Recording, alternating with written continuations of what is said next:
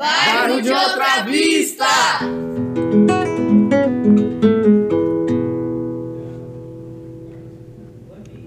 Maicon estava no telhado da sua casa quando caiu um meteoro no seu quintal.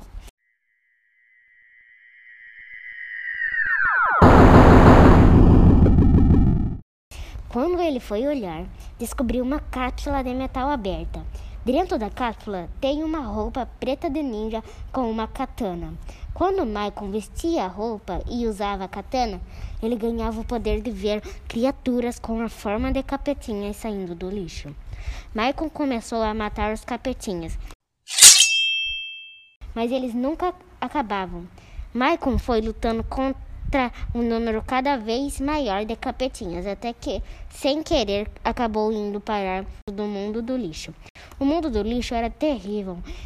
Uma enorme paisagem com montanhas e montanhas de lixos, e rios de churume, e, as garra e garrafas e pratos quebrados, etc.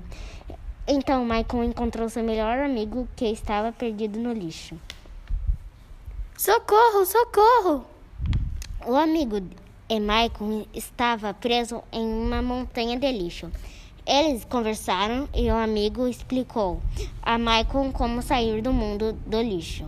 E assim Michael descobriu que ele deveria matar o capitão, pois os capetinhas eram clones do capitão. Depois de vagar pelo mundo do lixo, derrotando inúmeros capetinhas, Michael encontrou maior, a maior montanha daquele mundo. O capitão morava em um palácio de lixo em seu cume. Assim que Michael entrou no lugar. Até que enfim, capitão, te encontrei. Ha ha ha! Tente a sorte! E eles começaram a lutar.